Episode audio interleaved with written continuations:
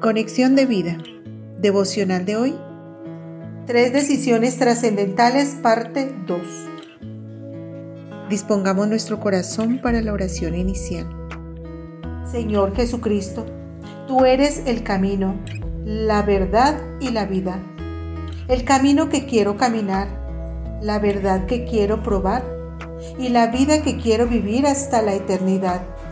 Eres el principio y el final por quien existe y se mantiene el universo y yo también. Amén. Ahora leamos la palabra de Dios. Deuteronomio capítulo 30 versículo 19.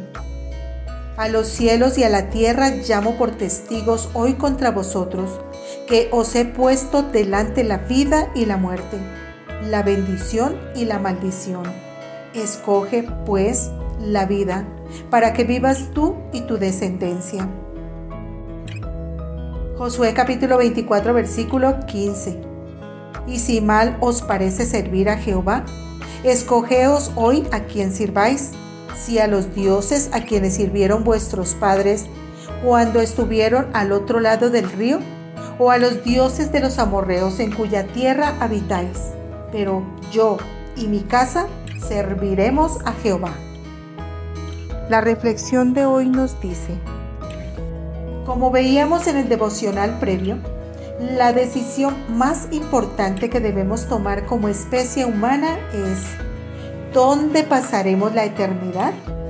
Y es que es la más importante porque de ella dependen no solo nuestros próximos 100 años en los más longevos, sino una eternidad completa viviremos la gloria eterna junto a nuestro Creador o la muerte eterna junto a los que desprecian la gracia de Dios. La Biblia nos da luces de cómo será nuestra vida después de morir para los que hemos creído. Vi un cielo nuevo y una tierra nueva, porque el primer cielo y la primera tierra pasaron y el mar ya no existía más. Y yo, Juan, vi la santa ciudad, la nueva Jerusalén, descender del cielo de Dios, dispuesta como una esposa ataviada para su marido. Y oí una gran voz del cielo que decía, He aquí el tabernáculo de Dios con los hombres, y Él morará con ellos, y ellos serán su pueblo, y Dios mismo estará con ellos como su Dios. Enjugará Dios toda lágrima de los ojos de ellos, y ya no habrá muerte, ni habrá más llanto, ni clamor, ni dolor, porque las primeras cosas pasaron. Apocalipsis 21, del 1 al 5. Y también nos enseña cómo será nuestra vida en esta tierra. Bienaventurado el varón que no anduvo en consejo de malos, ni estuvo en camino de pecadores, ni en silla de escarnecedores se ha sentado, sino que en la ley de Jehová está su delicia, y en su ley medita de día y de noche.